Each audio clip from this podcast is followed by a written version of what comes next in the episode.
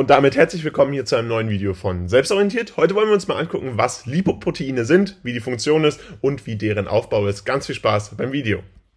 Wie immer gilt vorab, wir haben dazu ein gesamtes Video gemacht mit viel mehr Infos noch on top. Das findet ihr jetzt in der Infocard, wenn ihr das schon gesehen habt, ein bisschen Werbung oder Wiederholung vor allen Dingen in eigener Sache. Also, und dann wünschen wir euch jetzt ganz viel Spaß beim Video. Und dann gucken wir uns noch die Frage an, was sind überhaupt Lipoproteine? Und dafür haben wir uns vier wichtige Bestandteile, Charakteristika angeguckt, wie man so Lipoproteine einteilt. Grundsätzlich haben wir uns erstmal die Struktur und Funktion angeguckt Lipoproteine sind komplexe Moleküle, die aus Lipiden, also Fetten und Proteinen bestehen, kann man sich so ein bisschen aus dem Namen ja schon herleiten. Und sie dienen vor allem dem Transport von Lipiden im Blutkreislauf. Das heißt, wir haben jetzt unser Fett und das muss im Blutkreislauf natürlich zwischen den verschiedenen Organen transportiert werden. Und dafür haben wir dann einen hydrophoben Lipidkern, der dann von einem hydrophilen Protein umhüllt ist. Warum haben wir das? Naja, weil wir dadurch eine Wasserlöslichkeit haben und diese Wasserlöslichkeit führt dazu, dass wir Lipide effizient transportieren können und gleichzeitig aber eine größtmögliche Anzahl von Lipiden in diesem Protein vorfinden und dadurch natürlich einen sehr raschen Transport im Körper ermöglichen können. Und das dient dann wiederum dazu, dass wir verschiedene Syntheseprozesse oder auch verschiedene Abbauprozesse sehr schnell durchlaufen können. Deswegen ist unsere Verdauung relativ gesehen so schnell.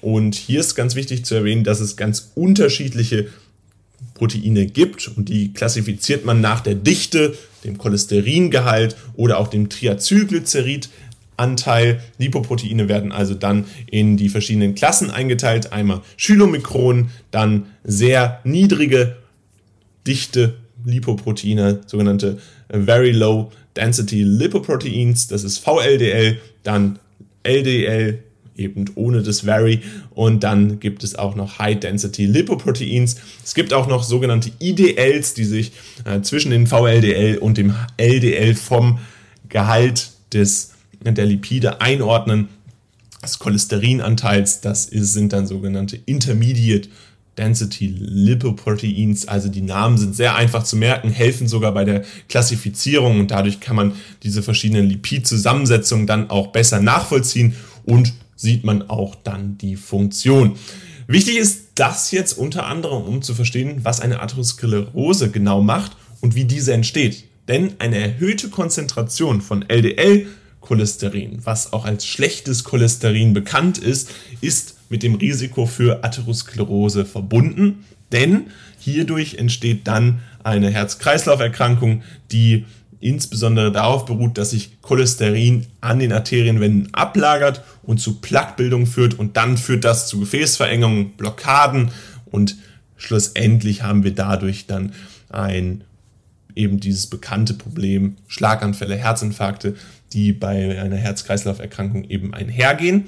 Warum ist es jetzt so wichtig, dass es LDL ist? Weil LDL tatsächlich der zentrale Transport, das zentrale Transportprotein ist, was wir hier vorfinden können und was insbesondere bei dem Transport von Cholesterin relevant wird und dadurch haben wir da einen sehr hohen Cholesterinanteil, der dann wiederum sich ablagern kann und insbesondere ein Gradmesser dafür ist, wie viele Fette wir zu uns nehmen und wie hoch der Lipidanteil ist.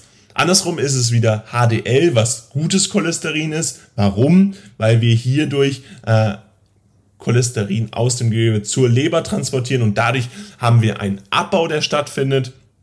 Und wenn wir etwas abbauen, ist klar, dann kann es nicht mehr im Körper sein, dann wird es schlussendlich ausgeschieden und wenn HDL eben überschüssiges Cholesterin zur Leber transportiert, dann findet genau diese Ausscheidung statt. Cholesterin wird entfernt, aus dem Körper entfernt. Wir haben also weniger Cholesterin und die Cholesterinwerte sinken langfristig wieder. Und genau aus diesem Grund ist HDL eben das Transportprotein, was zur Leber hingeht, besonders gut für uns und LDL besonders negativ, weil es eben von der Leber weggeht in den Blutkreislauf zu den verschiedenen Zielorganen, die hier dann relevant sind, unter anderem dem Darm, die dann hier eben das Problem hervorrufen. Und warum wir dann schlussendlich LDL als sehr schlechtes Lipoprotein wahrnehmen im Sinne unserer atherosklerotischen Krankheit. Gucken wir uns dann die Funktion von Cholesterin an. Grundsätzlich haben wir gerade schon einmal erwähnt, ganz wichtig ist die Funktion als Ausgangsprodukt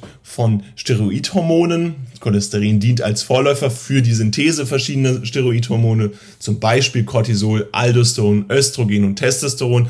Also ziemlich wichtige Hormone, die sehr unterschiedliche Funktionen im Körper steuern physiologische Prozesse wie beispielsweise Energiestoffwechsel, Elektrolyt und Wasserhomöostase sowie die Fortpflanzung, die beispielsweise ja durch Testosteron und Östrogen angeregt wird. Ganz klar ist aber auch, dass unter anderem die strukturelle Integrität der Zellmembranen Bestandteil hat, überhaupt nur, weil wir Cholesterin haben. Das Entscheidende, was hier die wichtigste Begrifflichkeit ist, ist die Lipid-Doppelschicht, denn da ist Cholesterin ein essentieller Bestandteil der Zellmembran und trägt dadurch zur Aufrechterhaltung dieser Zelle bei. Und insbesondere ist es wichtig, weil wir dadurch eine Fluidität der Membranen haben, die zwischen den Phospholipiden eingebettet wird, was dann schlussendlich die Stabilität und Flexibilität der Zellmembran überhaupt erst gewährleistet. Und außerdem haben wir eine Beteiligung an der Gallensäureproduktion. Das heißt, Cholesterin ist neben Ausgangsprodukt für Steroidhormone eben auch für die Gallensäureproduktion wichtig. Das heißt, hier haben wir dann schlussendlich Gallensäure, die in der Leber vorhanden ist. Die wird dann ja in der Gallenblase gespeichert und Vesica basilaris dann von dort auch freigesetzt, sobald wir beispielsweise Emulsion und Absorption von Nahrungsfetten im Darm stattfinden haben, und dann gibt es hier auch die Beteiligung von Cholesterin an diesem Prozess, was dann die Verdauung und Resorption von fettlöslichen Vitaminen schlussendlich wieder anregt. Und dann abschließend gibt es eben noch die Regulation der Zellsignalisierung. Dabei spielt Cholesterin eine zentrale Rolle in der Regulation von Zellsignalwegen, insbesondere natürlich wieder im Zusammenhang mit Fetten, also dem Lipid Mikrodomänen oder auch den Lipid Rafts, die in der Zellmembran vorhanden sind.